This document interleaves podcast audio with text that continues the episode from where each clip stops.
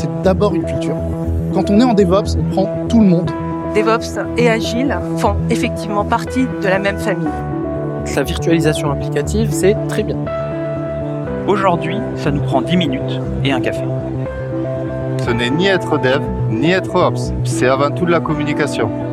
Ce mouvement DevOps, c'est tout simplement drivé par la communauté et endorsé par les entreprises. J'ai adopté une démarche DevOps. Le développement agile, On a accéléré le déploiement. Ça amène une clarté sur le travail de Être dans une démarche d'amélioration On se continue. retrouve face à des Travailler naturellement ensemble, ça donne des résultats concrets. DevOps. L'objectif individuel, ça s'atteint, alors qu'une ambition, ça se partage. Bonjour à tous et à toutes et bienvenue dans un nouveau numéro de DevOps.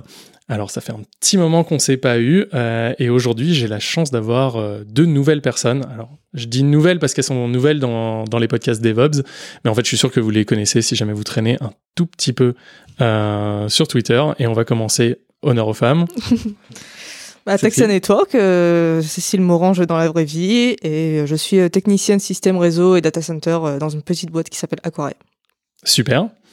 Et avec moi on a aussi Alexis Lamère, euh, ingénieur système et réseau, actuellement chez Webrama. Bah, super. Et donc euh, Guillaume Letron, et je suis toujours indépendant, DevOps, euh, expert Kubernetes, etc. Euh, et j'en passe. Et, euh, et alors, comme vous l'avez un peu vu, bah, alors au titre euh, de l'épisode et même bah, aux invités que j'ai, on va parler réseau. Et euh, ça tombe bien, on est donc le mardi 5 octobre 2021. Et hier, il y a eu un événement. Alors, c'est la première fois à cette ampleur-là, et je pense pas que ce soit la dernière, mais en tout cas, on va pouvoir en parler. On a eu euh, le grand Facebook Down. Euh, et peut-être je vais laisser Cécile, vu que tu as fait un live tweet hier assez conséquent, nous résumer un peu ce qui s'est passé le 4 octobre. Ça marche. Euh, bah, je vais commencer par ce que j'ai vu de mes propres yeux. Donc, euh, ça a commencé vers 17h, il me semble, où euh, j'ai eu les premiers tweets. euh, Enfin, je traînais sur Twitter, j'ai vu les premiers tweets qui disaient Ah, tiens, Facebook, c'est marrant, ça marche plus. Puis Instagram, ça marche plus. WhatsApp, ça marche plus. Je me suis dit Hmm, euh, Ok, il se passe quelque chose. Et puis, je commence à faire mes petites euh, investigations réseau. Et puis, je me rends compte que euh, ce qui, le nom Facebook euh, ne résout plus en DNS. Donc, ça veut dire que le serveur DNS ne peut plus faire la correspondance entre euh, facebook.com et l'adresse IP associée. Donc, euh, ce qui a pour con- conséquence qu'on bah, on peut plus accéder à Facebook simplement. Et donc, euh, au fur et à mesure de mes recherches, je me suis rendu compte que Facebook, euh, en fait, n'annonce plus ses propres adresses IP. Donc, euh, j'ai fait une analogie sur mon live tweet. euh, Si vous voulez lire, c'est sur mon compte euh, Ataxia Network. En fait, il faut im- imaginer que Facebook, c'est une île parmi tant d'autres îles qui sont qui sont représentées par les opérateurs et les FAI et les, les FAI, donc euh, ceux qui vous donnent Internet chez vous, globalement. Et chaque petite île est reliée par des ponts différents euh, avec un protocole qui s'appelle BGP. Et en fait, ce qui s'est passé avec Facebook, c'est qu'apparemment, il s'est ils ont fait euh, une conf, une erreur de, conf- de, configuration sur leur routeur, donc les routeurs qui permettent de transiter les paquets entre les différents réseaux.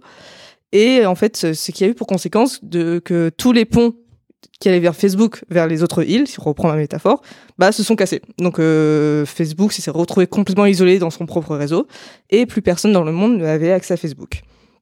Donc euh, je suis en train de lire mon live en même temps euh, pour euh, retrouver un peu le, le contexte.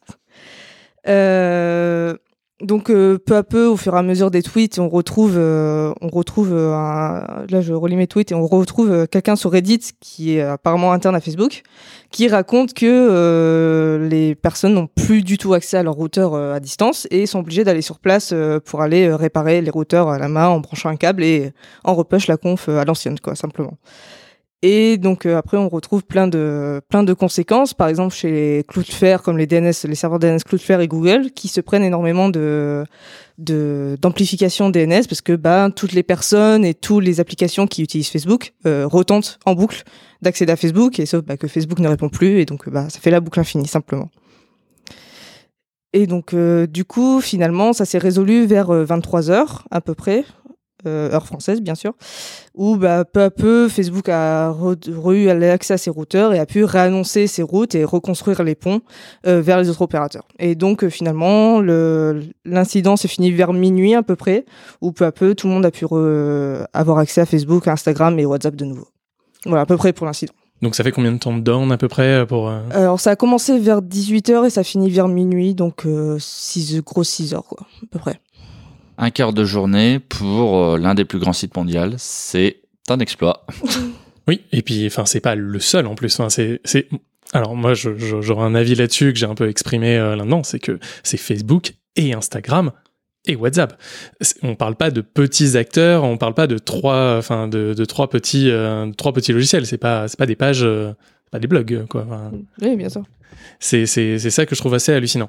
Euh, si on si on revient dans le déroulé, euh, il y a un truc que je trouve assez drôle, c'est que la la, la première chose qu'on a vue, c'est que les DNS étaient morts. Ouais. C'était euh, il y a toujours une phrase là-dedans, It's always DNS. Ça s'est répé- ça s'est trouvé encore une fois. euh, It's always DNS. Après, euh, pour le coup, je tiens quand même à préciser que les DNS n'étaient qu'un symptôme. Euh, le vrai problème, c'est l'annonce de ces routes, euh, de ces routes qui permettent d'accéder au DNS. Donc, euh, c'est pas parce qu'on connaît l'adresse euh, d'un correspondant, euh, si euh, toutes les routes pour accéder à ce correspondant sont coupées, euh, on est bien, on est bien embêté. Ah mais je suis d'accord, mais c'est c'est marrant en fait, on l'a vu euh, au début, on a cru que c'était les DNS, encore une fois les DNS. euh, au final, ça s'est retrouvé à être un peu plus, euh, un peu plus euh, grave que ça. C'est ça. Donc là, tu avais fait l'analogie euh, tout à l'heure sur euh, Lille. Euh, donc c'est les AS. Alors il faut voir, je suis un newbie en réseau, enfin à cette échelle-là, c'est-à-dire moi je sais configurer euh, un réseau local euh, classé, enfin genre un truc, un truc nul. À ce niveau-là, j'ai jamais touché à du BGP, j'ai jamais voulu toucher à du BGP, donc je vais, je vais faire office du du du candide là ici. Enfin, vraiment, je suis, je suis en face de deux personnes qui s'y connaissent mille fois plus que moi dans dans le domaine. Et donc vous là, comment comment vous avez l'habitude vous de gérer Si jamais on le voit, donc on va essayer de repartir de votre expérience avant de repartir sur le problème qu'a eu euh, Facebook. Vous, vos expériences des AS, quand vous gérez ça, ça se passe comment habituellement? Alors, avant de pouvoir euh, parler de la gestion des to-day, euh, je pense que nos interlocuteurs voudront savoir finalement c'est quoi Internet? En fait, pour beaucoup d'entre vous, Internet, euh, c'est un joli nuage dans un diagramme. Mais je pense qu'on a quand même beaucoup de gens techniques qui vont nous écouter. hein, Oui. qui- Mais Ils avant ont une tout- adresse IP, on va oui. dire. ouais. Avant tout, euh, Internet, euh, il y a une filiale euh, administrative dont on ne rentrera pas forcément dans les détails, mais il y a un protocole de routage BGP. Chaque acteur qui souhaite euh, avoir son petit bout d'Internet va avoir pour rôle de se connecter avec d'autres acteurs d'Internet par le protocole BGP pour ce qu'on appelle annoncer leur route, donc leur petit morceau d'adressage IP permettant d'accéder à leurs ressources via le protocole BGP. Euh, via différents types d'interconnexions, des interconnexions, on va dire, euh, via des grands acteurs qu'on appelle les transitaires. Euh, ces transitaires, en fait, euh, c'est des gros acteurs euh, de l'ombre, type Zayo, Telia, NTT, Cogent, qui a beaucoup fait parler de lui avec Free dans la communauté, ou en direct, euh, selon l'intérêt commun. C'est- assez, marrant d'ailleurs, tu parles, là je, je fais juste une petite aparté, c'est genre, t'as parlé de communauté, et c'est vrai que c'est une communauté quand on n'est pas dedans, enfin, je pense que là si jamais il y a un développeur front euh, React euh, qui nous parle, enfin qui nous écoute, euh, il doit se sentir complètement perdu. Hein. C'est, moi c'est un monde que je, j'entre-aperçois euh, par des, par, des, par des tweets, euh, par des choses comme ça, mais c'est, vrai que c'est un monde, c'est un monde à part. Voilà, je digresse un peu, mais c'est, c'est pour ça qu'en fait... je vais essayer de faire vraiment le candide parce que parce que je pense qu'il y a certaines choses qui pour vous paraissent complètement euh, normales et qui ne le sont pas Mm. forcément pour tous. Euh, Et, et donc donc là tu as parlé un peu donc du protocole BGP Oui. donc qui permet donc c'est de l'annonce de route, on annonce euh, qui euh, qui gère quoi, qui fait quoi, euh, etc. Euh, vous concrètement comment vous gérez ça? Est-ce que vous en gérez un? Est-ce que euh, Mm. est-ce que c'est c'est Alors, pour le coup, euh, dans le cadre de mon employeur, euh, mon employeur dispose euh, de son petit bout d'internet avec ses propres préfixes et son numéro d'identification sur internet, ce qu'on appelle communément le numéro d'AS. Ces ressources étant attribuées par la partie administrative qu'on appelle les RIR. Le RIR euh, qui gère les ressources en Europe étant le RIP. OK.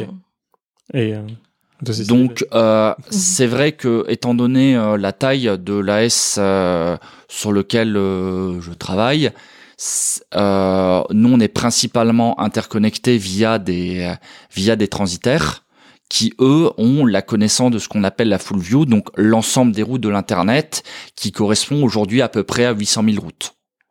Ok. Après, ce qu'il faut voir, c'est que tu as plusieurs niveaux de, de on va dire, de d'opérateurs, enfin de, de gens qui ont leur petit bout d'internet. T'as les ce qu'on appelle tier 1, tier 2, tier 3. Donc les tier 1, c'est à peu près ceux qui connaissent tout le monde et toutes les routes. Et puis après, t'as les tier 2 qui sont un petit peu en dessous, qui vont se connecter au tier, au tier 1 pour avoir le reste du monde. Et puis les tier 3 qui sont tout en bas et qui, euh, et qui vont appeler des tier 2, qui vont appeler des tier 1, et tu as les routes qui descendent de petit à petit. Et donc, et donc vous, vous êtes à peu près à quel niveau euh, euh, c'est Cécile que tu as un. Alors un moi, j'ai, en fait, je suis sur deux niveaux. Au niveau professionnellement, on va dire que je suis à peu près au milieu. Donc euh, j'ai mon employeur qui, lui, va prendre des routes avec des gens au-dessus, donc des tier 1 ou des tier, des tier 2. Et moi, euh, qui va avoir d'autres clients qui vont eux-mêmes prendre la, le- les routes de mon employeur. Et donc du coup, nous, on est un petit peu au milieu. Et puis moi, au niveau personnel, moi, je suis tout en bas. Donc c'est moi qui prends les, les routes euh, juste pour moi et je redistribue à personne d'autre derrière. J'ai, en fait, j'acte sur deux niveaux différents, euh, pro-perso.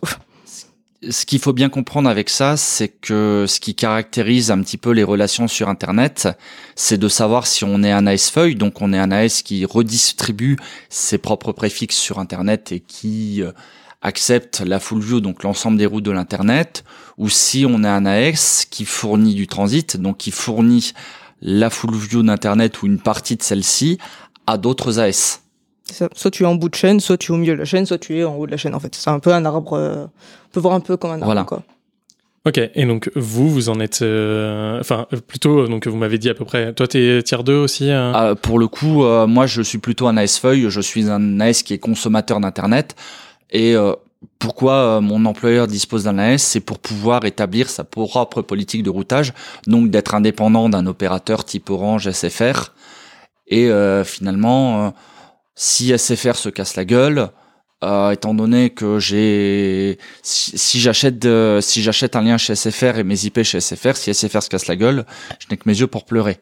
Euh, si j'ai mes propres ressources et que je les annonce auprès de plusieurs transitaires, euh, si l'un de ces transitaires euh, décide de tomber, comme il y a pu avoir quelques années avec un gros incident qui avait impacté Level 3, euh, si tous les acteurs de l'Internet se sont mobilisés d'ailleurs à ce moment-là pour couper euh, les différents points d'accès avec Level 3, le service euh, s'est rétabli euh, de ce fait-là. Donc, si, si- si jamais, euh, si jamais je résume bien, euh, il y a quand même une relation de confiance qui se fait. Euh, J'ai l'impression, moi en tout cas, la- seule analogie que je connais dans ce type de confiance-là, c'est un peu ce qu'on a avec les certificats, où on a des certificats donc racines qui sont un peu trustés par n'importe qui, et après on a des décomposés de ces certificats-là, et chacun a son petit bout de certificat trusté par euh, quelqu'un Mhm. au-dessus. Sauf que là, en plus, tout le monde se discute avec tout le monde euh, dans les. C'est un peu euh, l'idée. ouais. C'est, c'est en fait c'est le réseau surtout en BGP, c'est basé sur la confiance. Et Voilà. en fait, on compte sur les autres pour pas faire de la merde et pas annoncer n'importe Alors- quoi à n'importe qui. c'est c'est un petit peu le pour faire l'analogie c'est un petit peu euh, chacun est chez soi mais c'est pas parce que il est facile de crocheter une serrure que on va forcément aller crocheter la serrure du voisin mais c'est pas pour autant qu'on ne verrouille pas sa porte Ok. Et donc là, quand on parle, donc si on revient donc à l'événement de Facebook, euh, donc clairement il y a eu un problème d'annonce. Donc donc c'est quoi? Est-ce que c'est euh, un problème venu de l'AS? Donc euh, c'est un problème où euh, ils ont envoyé quelque chose de mauvais? Ou est-ce qu'ils ont eu un problème? Enfin, Enfin, ils ont juste rien- plus rien envoyé en fait. Ils ont arrêté d'envoyer leur route et du coup, bah, ils étaient plus visibles sur Internet, simplement. Il y a, en fait, c'est, c'est c'est comme si euh, leur bout d'internet n'existait plus aux yeux du monde d'accord. Et donc les câbles physiques étaient présents mais plus personne n'avait la connaissance de leur propre adresse et donc ça en fait ça veut dire que il faut toujours envoyer l'adresse qu'on a ou est-ce qu'ils ont envoyé on n'est plus personne? Enfin c'est c'est un peu différent. euh. Alors, le protocole BGP euh, est un protocole normalement qui est itératif. C'est-à-dire qu'on n'envoie que les modifications qui sont apportées au réseau. Euh, néanmoins, des informations dont on a à notre disposition, euh, suite à une maintenance applicative, il semble que les sessions ont été coupées. Donc, les anciennes routes apprises ont été désapprises par les, les équipements et ces, et ces pertes d'informations se sont propagées de proche en proche jusqu'à ce que l'ensemble des routeurs d'Internet n'aient plus accès à Facebook. Ok, donc euh, oui, c'est, c'est- on a- quand même un, gros, un gros pépin. Euh, ce qui, euh, ce qu'il faut voir là-dedans, donc euh, parce que j'ai, bien envie d'avoir votre expérience là-dedans, c'est est-ce que déjà ça vous est arrivé quelque chose comme ça? Est-ce que, c'est quelque chose de classique Parce que ça, ça a dû arriver à Facebook, ça a dû arriver à d'autres acteurs. Est-ce que vous avez déjà des cas personnels ou des cas, des cas connus? Des bugs sur Internet, personnellement, ça m'est pas arrivé, mais il y a eu par le passé des gros incidents. Il y a eu des bugs d'implémentation dans le protocole qui a fait qu'une partie d'Internet, suite à l'exploitation de ces bugs de protocole, euh, s'est retrouvée injoignable par le passé. Euh, il y a eu aussi, euh, comme on disait tout à l'heure, BGP est quand même un protocole qui est basé sur la confiance. Euh, il y a ce qu'on appelle vulgairement des hijacks, des personnes qui annoncent des préfixes qui ne leur sont pas attribués parce que certains acteurs, certains acteurs sur la chaîne n'ont pas fait leur due diligence et n'ont pas filtré ce qui aurait dû être filtré. Donc euh, tout l'objet de BGP aussi, c'est que c'est aussi euh, c'est le point qui est le plus fondamental, c'est que même si dans l'incident qui qui nous fait discuter aujourd'hui, euh, c'est de la seule responsabilité de Facebook, mais la santé d'internet tient à l'ensemble des acteurs de l'internet.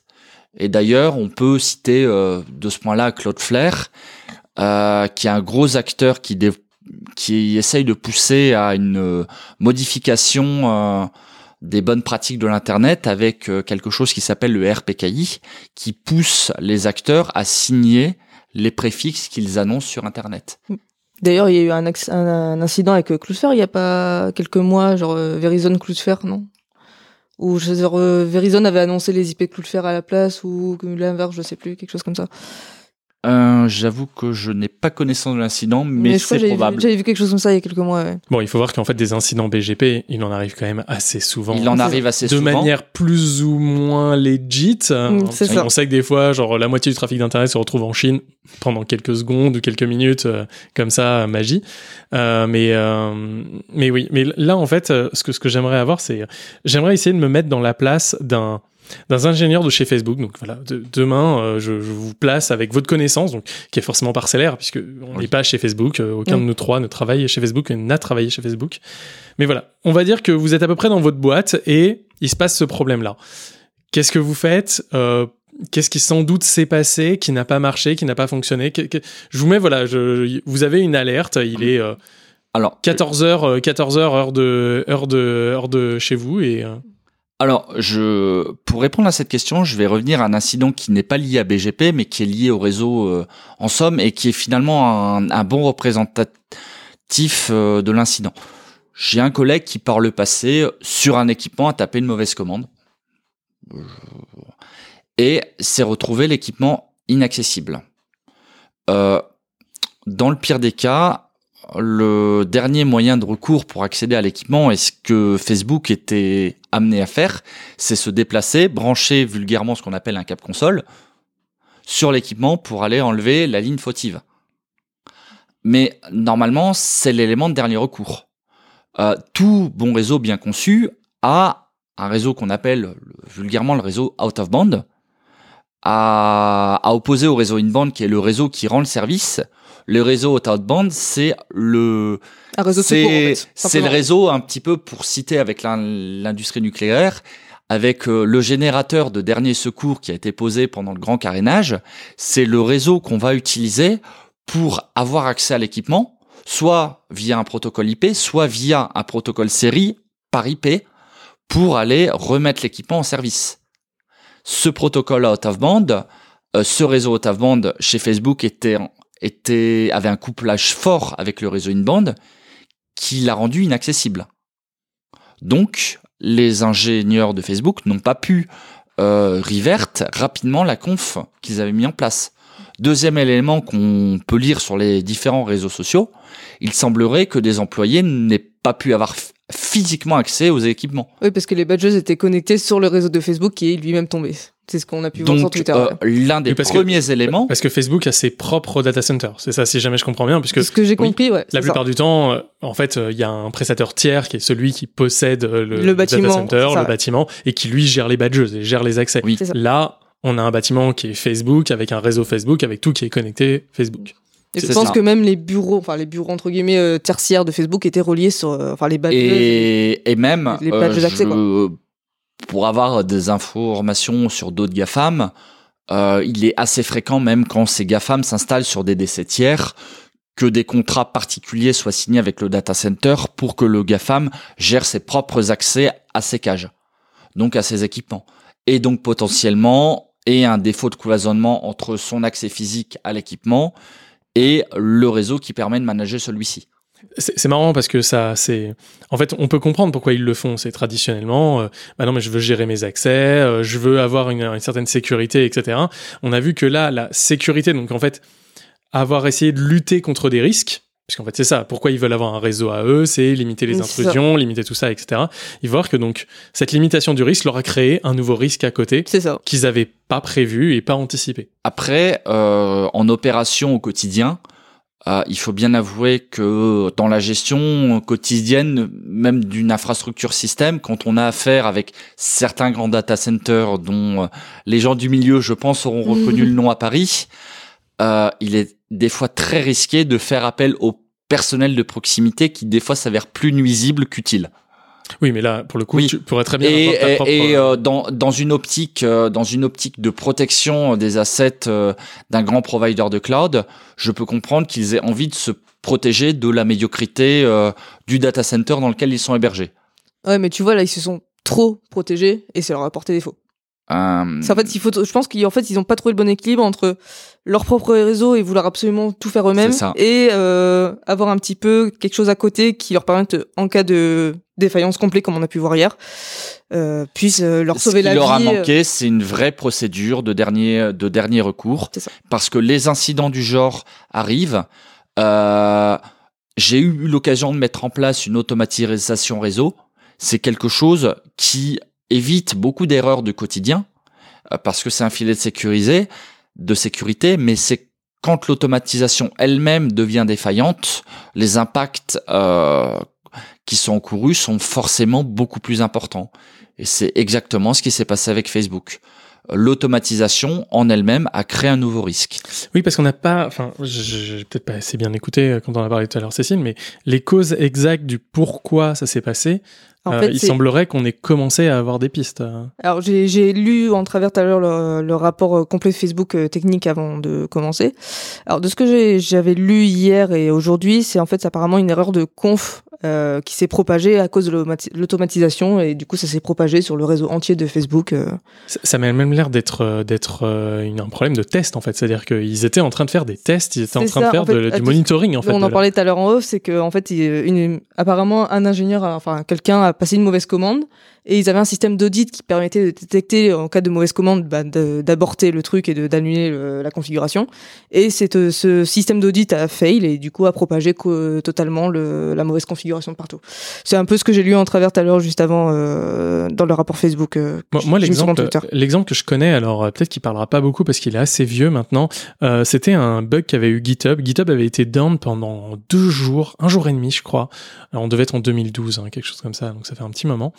Et on avait eu la, la cause. La cause, c'était que ils avaient eu des euh, ils avaient une, un système automatique pour euh, donc euh, GitHub est énormément corrélé à enfin couplé à MySQL et euh, ils ont une base master une base slave alors on va Oui. dire ça je, je- voilà vous avez compris euh, mais euh, Ah oui, je l'avais lu ce rapport. ce qui, me ce qui- rappelle. ce qui s'est passé, c'est que la base, euh, la base, euh, donc il y a eu un split brain, un truc classique, un split brain entre Oui.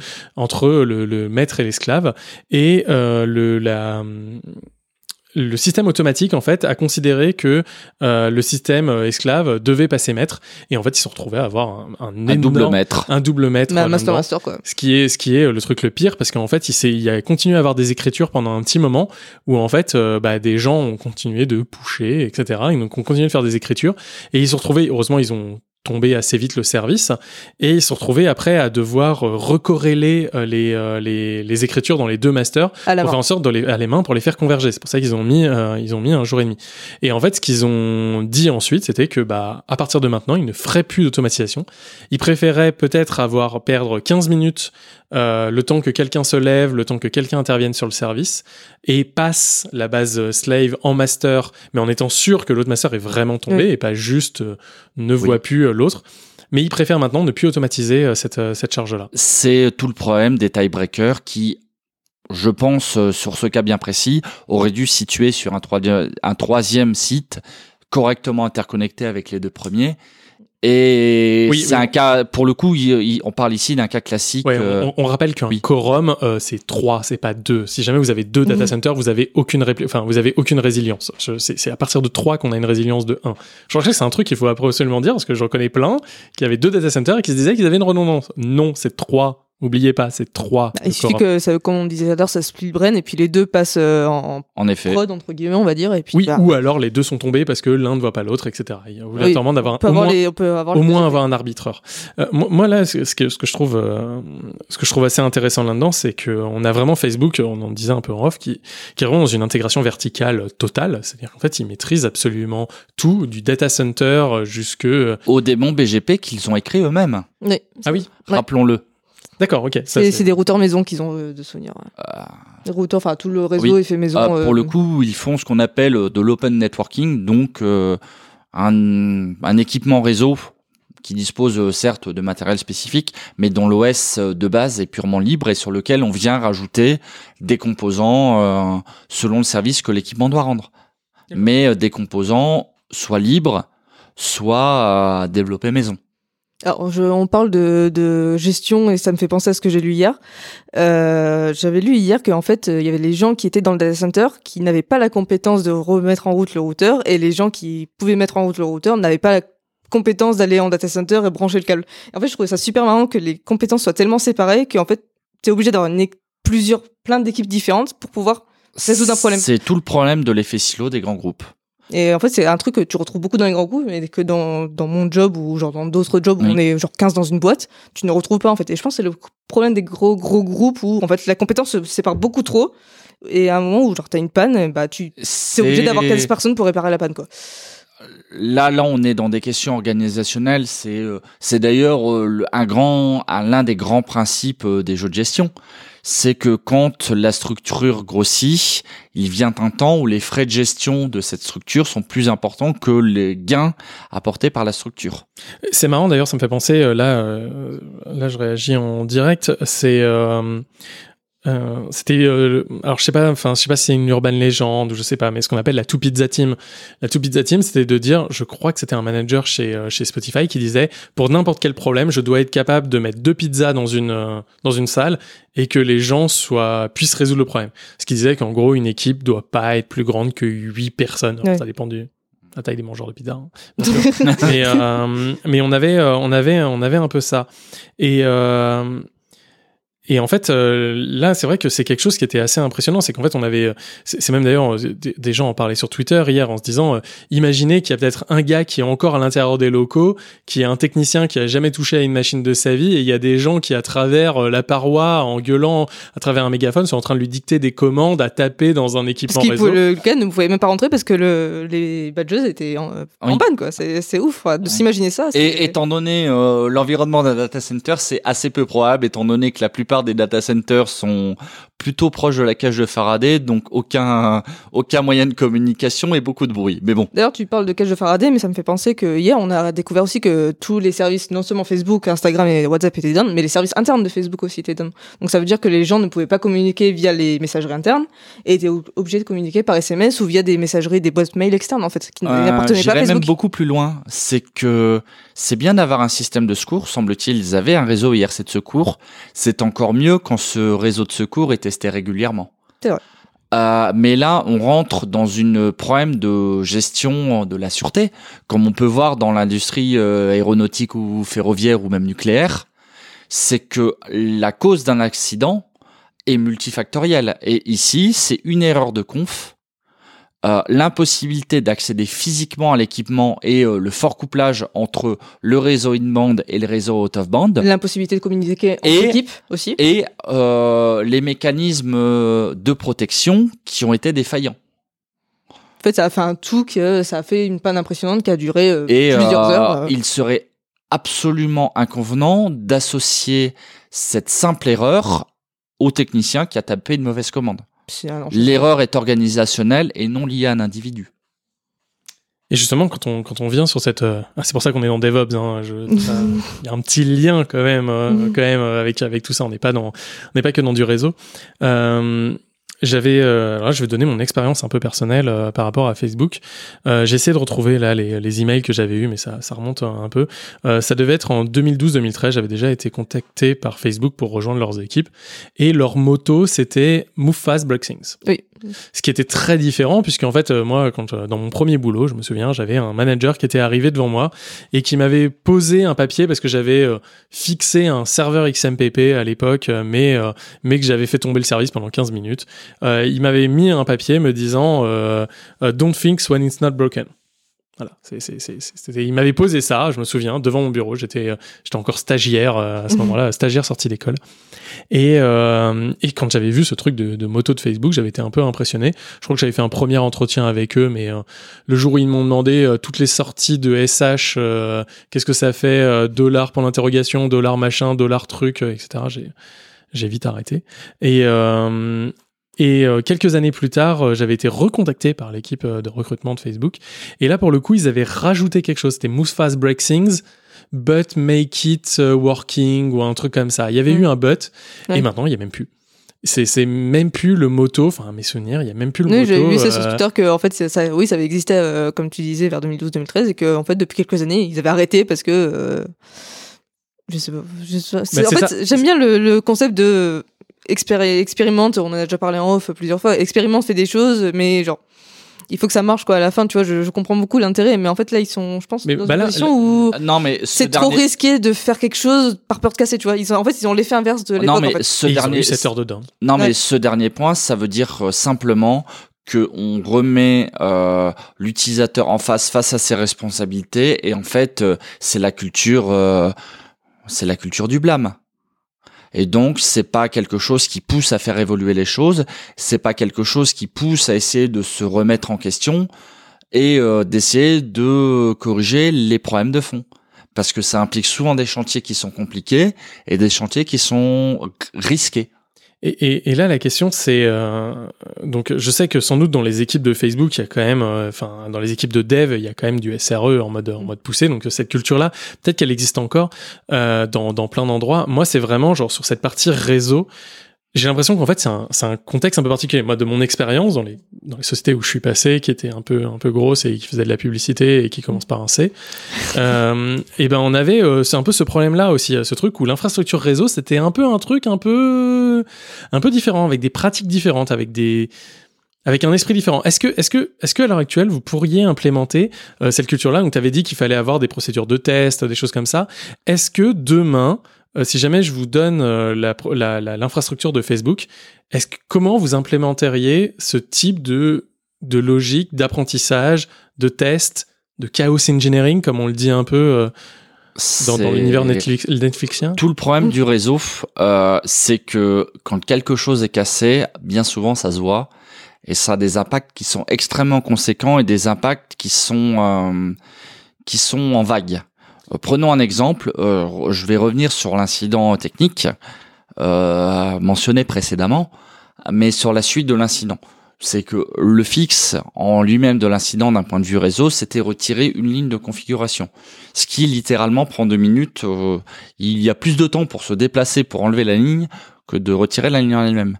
La vraie question, c'est que cette ligne a eu des impacts réseau et, par exemple, sur le système, cause des split brain.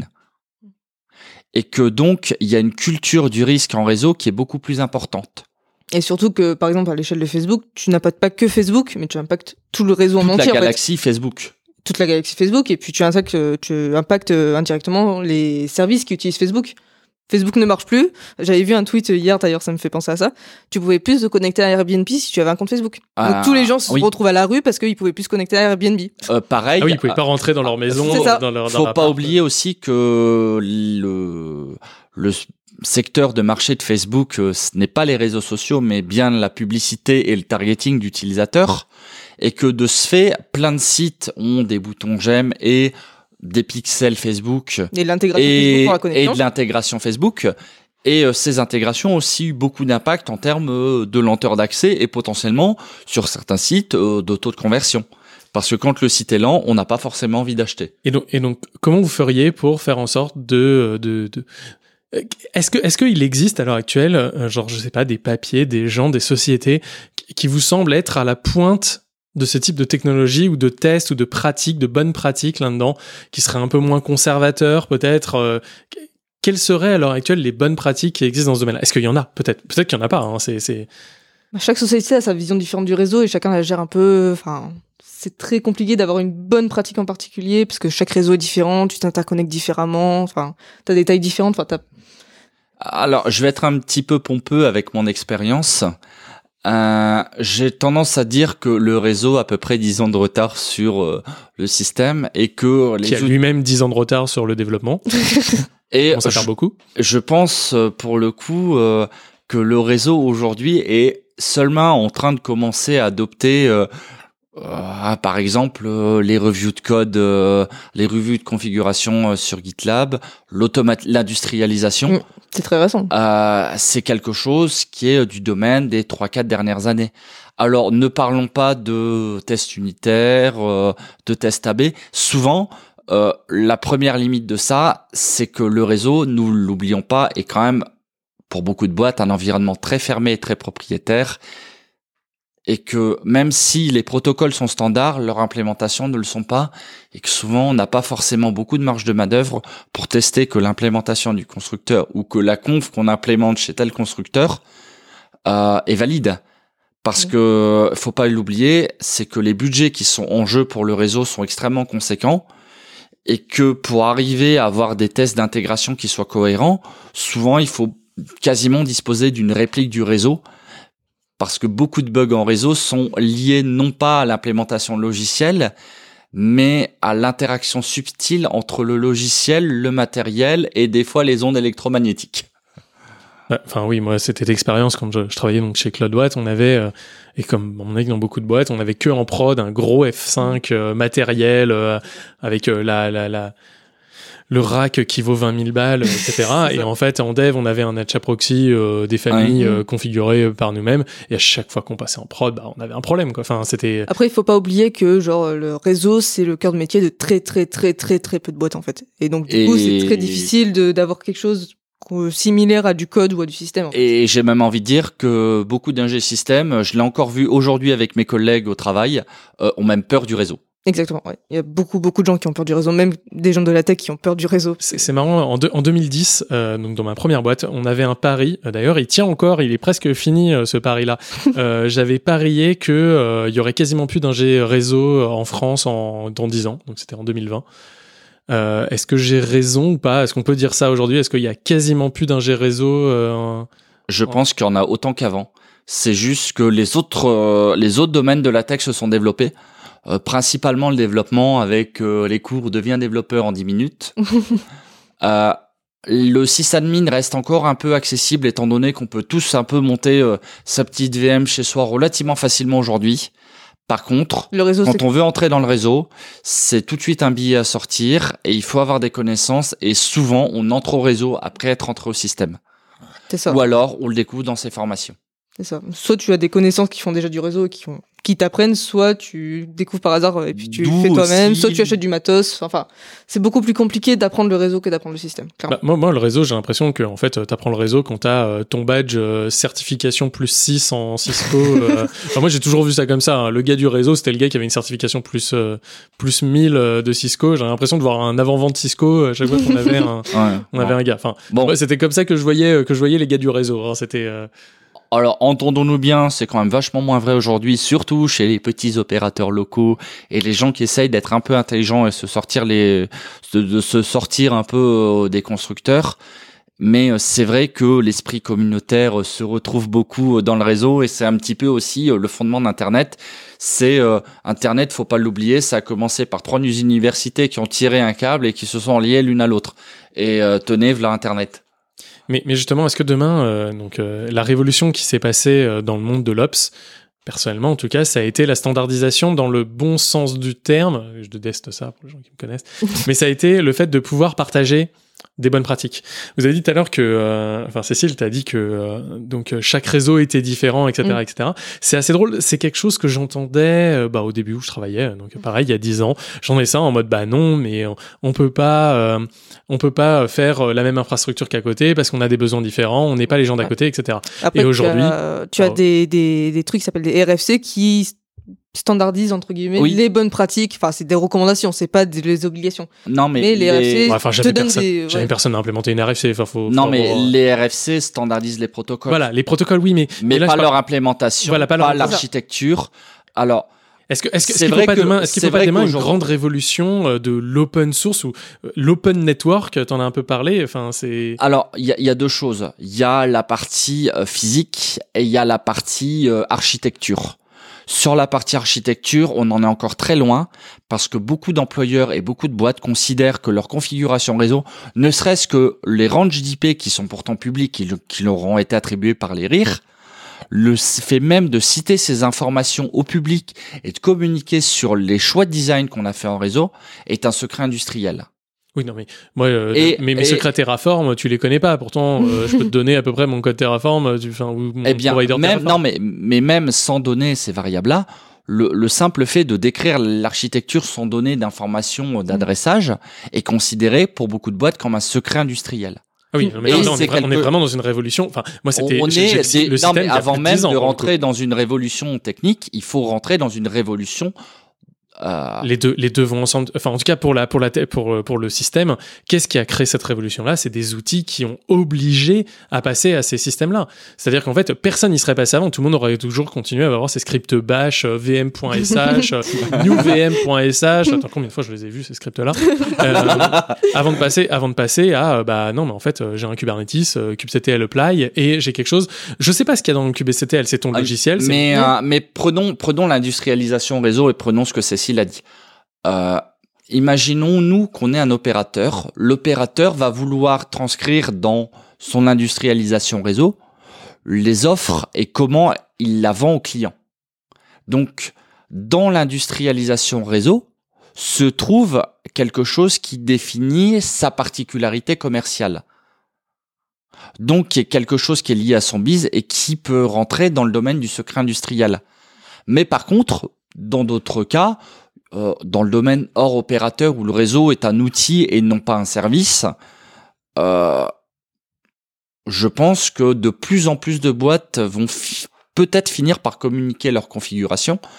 Euh, D'ailleurs, on a eu un exemple récent euh, de Shadow. euh, qui a commun- qui a publié en ressources libres son orchestrateur et l'ensemble des confs euh, liés à deux data centers qu'ils ont décommissionnés.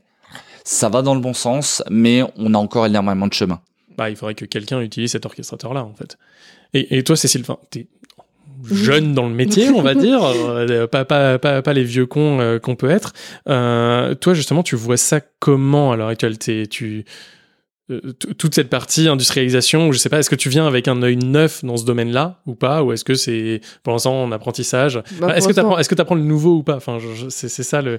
Bah, j'ai un côté où, tu vois, quand je me dis ce qui s'est passé avec Facebook et je me dis, ouais, bah, l'automatisation, enfin, finalement, ça a pas l'air si ouf que ça. Puis je me dis, d'un côté, l'automatisation, ça peut être vachement pratique et surtout si tu gères plusieurs data centers dans plusieurs pays différents, ça peut être ouf pour euh, pêcher des configurations facilement. Mais pour moi, il y a toujours un juste milieu entre faire quelque chose manuellement pour être sûr et faire complètement confiance à l'automatisation, tu vois. Enfin, Ah, mais- toujours ce ah, juste mais- milieu. euh, Moi, je suis entièrement. Enfin, là, moi, à l'heure actuelle, si jamais je donne mon avis euh, sur ce qui s'est passé, euh, c'est pas tant qu'il y a eu un problème. Le- le- les problèmes, ça arrive. L'automatisation, le chaos engineering. Je pense même d'ailleurs que euh, Facebook devrait tomber régulièrement. C'est un site qui est assez gros pour tomber régulièrement. Le problème, c'est le régulièrement et 7 heures. Ouais. Le- Ah oui, Oui. c'est 7 heures le C'est vrai c'est tombé- problème. c'est- Voilà, c'est ça. C'est comment ils n'ont pas pu avoir accès à leur out of band et comment n'ont-ils pas pu euh, accéder Non. physiquement aux équipements? Comment ça eu- se fait Comment ça se fait il y a qu'il l'ait pas deux fautes. qu'il l'ait pas non c'est comment ça se fait qu'il l'ait pas vu avant qu'ils avaient ce couplage là le problème en fait moi pour moi c'est qu'ils ont voilà c'est qu'ils ont créé un château de cartes et qu'en fait ils ont fait confiance au château. Et, et c'est vraiment un problème que je vois régulièrement là-dedans c'est qu'en fait on se met à être de plus en plus frileux euh, etc donc ils ont enlevé le move fast pourquoi? Parce qu'en fait au fur et à mesure ils arrivaient plus à résoudre les problèmes c'est-à-dire qu'en fait ils ont créé une architecture basée sur des sables mouvants enfin basée sur sur lui-même sur des process euh, type euh, ITIL et compagnie. Euh, personnellement, dans une fiche de poste, quand je vois écrit ITIL, je fuis.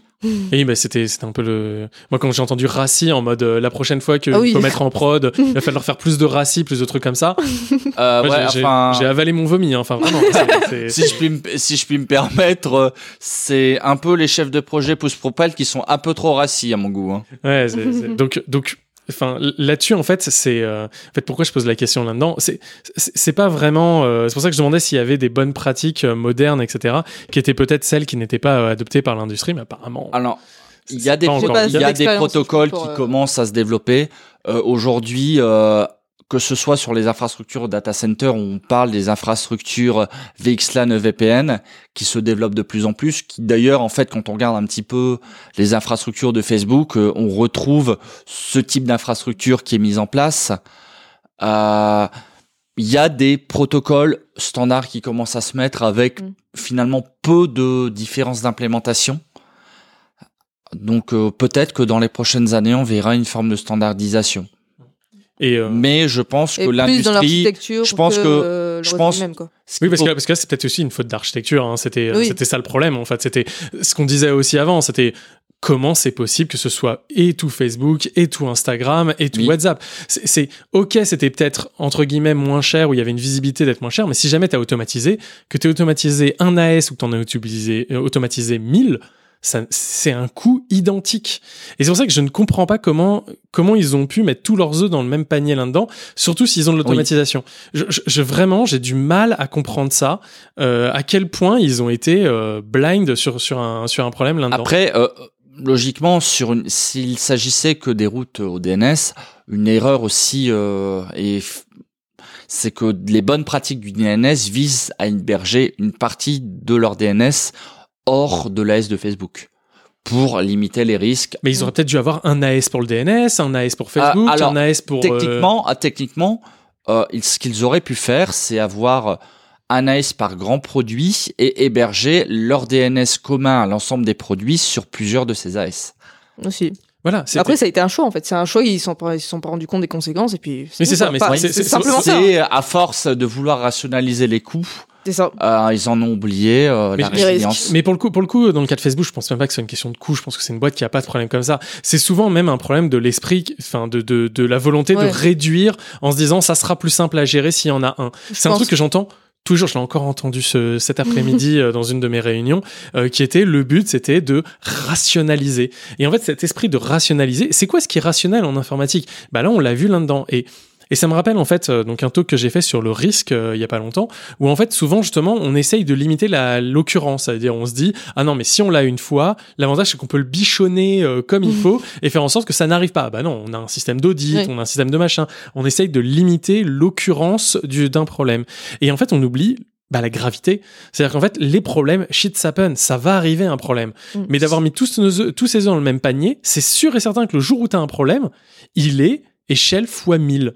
Ah, Et je trouve ça en fait assez grave qu'il l'ait pas vu et qu'il l'ait pas qu'il l'ait pas essayé de mieux le gérer. Alors après on n'a pas les Alors- détails de tout ce qui s'est passé. dans la gestion du risque, dans l'analyse de risque, si elle est bien faite, ce que peu de boîtes font, euh, pour des vrais experts de la sécurité informatique, le risque, normalement, c'est un produit entre l'occurrence et la sévérité.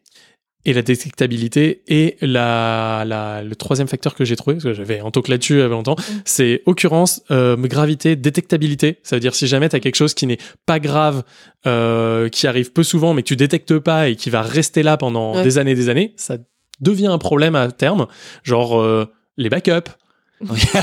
les backups ils sont pas faits et j'ai pas- qui plantent, les, les backups qui planquent et que tu le sais pas et que bon c'est pas vraiment très grave sur le moment ta prod elle est pas tombée sauf le jour où t'en as besoin voilà. Donc la détectabilité d'un problème un risque c'est important. Tu peux avoir des problèmes silencieux et c'est très très grave dans ton infra. Euh, et le dernier c'est euh, l'acceptation. Tu peux très bien avoir Ouais. des problèmes qui sont en fait que tu rends acceptables. Je sais pas par exemple, euh, tu perds tes DNS, c'est grave. Mais c'est pas extrêmement grave si jamais dans ton application mobile, et ben en fait il y a les routes qui sont les IP qui sont hard codées. Euh, ça va même. Voilà, cette, notion d'accessibilité, elle va beaucoup plus, elle va beaucoup plus loin. Imaginons, euh, t'es une boîte euh, qui livre des cartons. Euh, bon, si tu perds ton site vitrine parce que t'as perdu les DNS, bon, l'impact est très faible. Ça peut mourir une semaine. Ça va pas faire ton business. Euh, si t'es Facebook, qui dépend de la publicité, qui dépend des hits qui y sont associés, euh, pour le coup, euh, l'acceptabilité est plutôt nulle. Oui, On a vu qu'ils ont perdu 5% en bourse hein, euh, pendant la panne. hein. et Voire plus, euh, voire plus. Hein, que Bah, 5%. surtout, surtout qu'ils ont eu là le, le- la personne qui a. Alors, Ouais, pas le- trop suivi le. le- Il y a eu une lanceuse d'alerte. Voilà, une lanceuse d'alerte sur, ça, plus toutes les enquêtes internes sur le Ah fait ouais. que Instagram était euh, nuisible Bah, ils pour ont les jeunes, etc. aujourd'hui. Hein. Mm. Donc on a, on a vraiment un truc. Mais, et puis même en perte, apparemment c'était euh, plus de 100 000 euros par, euh, par minute Ouais, la perte euh, là-dedans. Moi, moi, je me souviens, genre, quand j'étais, euh, quand j'étais dans les boîtes d'avant, oui, j'étais à peu près à ça. On était à 100 000 euros, mais je sais plus si c'était par heure ou par 10 minutes, un truc comme ça. Mais on savait que, genre, c'était le salaire d'un ingénieur par, euh, Ouais. par, euh, par, par tranche de 10 minutes, quoi. Enfin, c'était quelque chose comme ça. Ce qui fait d'ailleurs que je suis déjà allé voir mon patron en disant, bah voilà, euh, genre, euh, tu me Là, laisses ça te faire coûte quoi que ce soit, mais ingénieurs. je t'enlève 10 minutes de down euh, par an, quoi, en fait. Et Ouais. tu me laisses faire du Kubernetes plutôt que de faire de la merde en Mesos. Tout le monde reconnaîtra. Euh, et voilà, mais ça, te- ça pouvait devenir. Et c'est pour ça que souvent il faut, il faut le lier. euh, T'as as dit tout à l'heure, euh, Alexis, que c'était cher le réseau. Oui, mais c'est cher d'avoir un mauvais réseau. Et c'est ça souvent qui, là, dans ce cas-là, euh, je pense que les gars doivent s'en mordre les doigts de se dire putain, si on avait eu un deuxième AS, on aurait peut-être eu moins de problèmes. Ok, ça nous aurait coûté euh, X milliers d'euros en plus. Le pire, alors le pire, c'est que en la ressource euh, laisse en lui-même, euh, ce n'est pas une ressource qui est facturée à proprement parler. Non, mais l'équipement, on va Oui. dire. L'équipement et la gestion. Voilà. Oui. L'équipement et les ingénieurs qu'il faut pour le maintenir. Mais même une équipe totale. Il faudrait faire là le calcul du coût. Mais genre, ça veut dire combien d'ingénieurs à plein temps depuis la création de Facebook? Genre, qui Ouais. pouvaient mettre juste à gérer un AS en plus pour éviter un problème aussi grave que ça. Non, même gérer mieux le top band, ça aurait carrément suffi. Voilà. Genre simplement avoir un meilleur réseau top band et le- la panne c'était réglé Ah. en fois une heure grand max. Pour citer euh, certains grands opérateurs français, euh, eux ont standardisé leur out of band et l'ont totalement découplé, étant donné que pour contacter leurs équipements, ils ont collé au cul de leurs équipements un modem.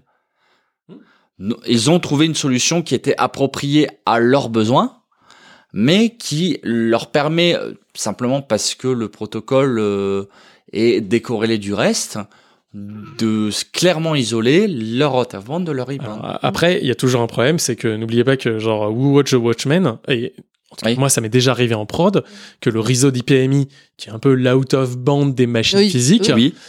et ben ce soit lui qui fasse cracher le DC.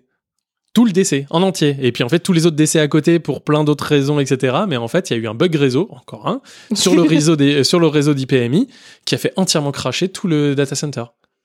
Et voilà. Donc en fait, il faut faire toujours attention à ça. Et même je donnais d'autres exemples dans d'autres boîtes où c'était le monitoring qui avait fait un DDoS interne Oui. et qui avait fait tomber toutes les API euh, clientes. C'est, c'est- faut aussi faire attention à ça, qui est qu'il faut pas oublier. Enfin, et c'est peut-être ça d'ailleurs le problème, c'est que l'out of band aurait dû être un produit, aurait dû être un produit avec sa propre SLA, avec ses propres tests, avec ses propres choses comme ça. Alors que souvent, c'est un produit annexe de la même équipe qui en aura besoin plus tard, en fait. Et c'est Alors, peut-être ça euh, le problème. ça, ça va même être pire, c'est que souvent la out of band, c'est construit avec les restes de la génération N-1 du réseau. Hein. On a tous connu euh, les vieux Cisco euh, 2960 euh, en réseau out of band. Ça marche, c'est rock solide, mais c'est monoalim, c'est souvent pas monitoré et que on se rend compte souvent que le truc est inaccessible quand on en a besoin. Après, Ou alors, ou pire, c'est au moment où t'en as besoin en fait que tu le stresses un peu et que bah, c'est là où il crache quoi. Enfin, c'est- ça, ouais. il Après, marchait- il après marchait euh, il marchait tant les, qu'ils en les- les servaient pas. contraintes de service en termes de débit et d'accès euh, sur ces réseaux sont souvent plutôt faibles.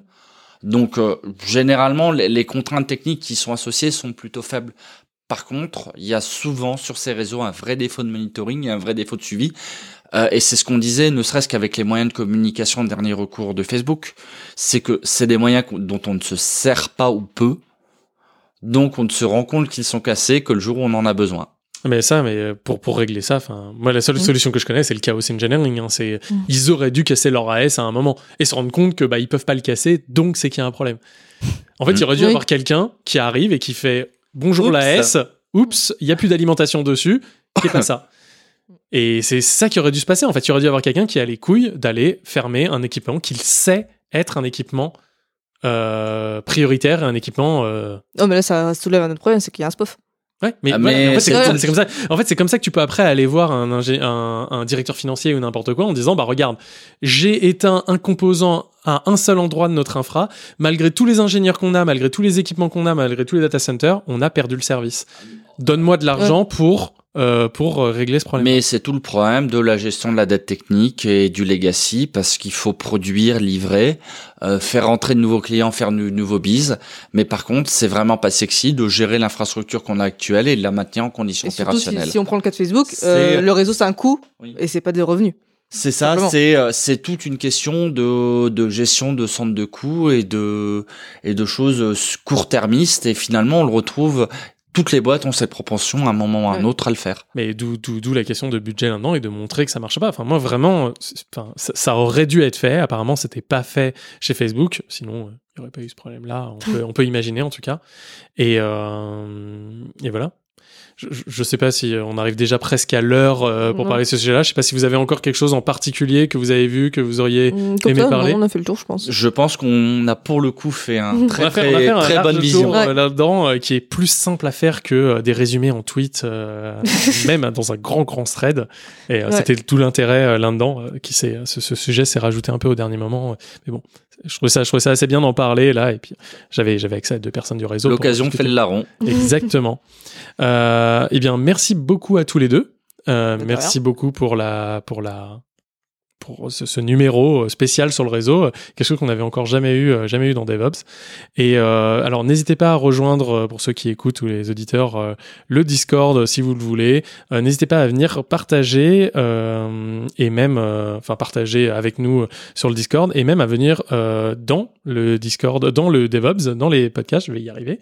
Et parce que c'est, je suis à la recherche toujours de personnes pour discuter là-dedans euh, de tous les sujets. Donc vraiment de manière très très large. Même si vous avez envie de faire le candide, de venir juste euh, être en direct pour poser des questions, euh, c'est c'est c'est ce qui est vraiment très intéressant.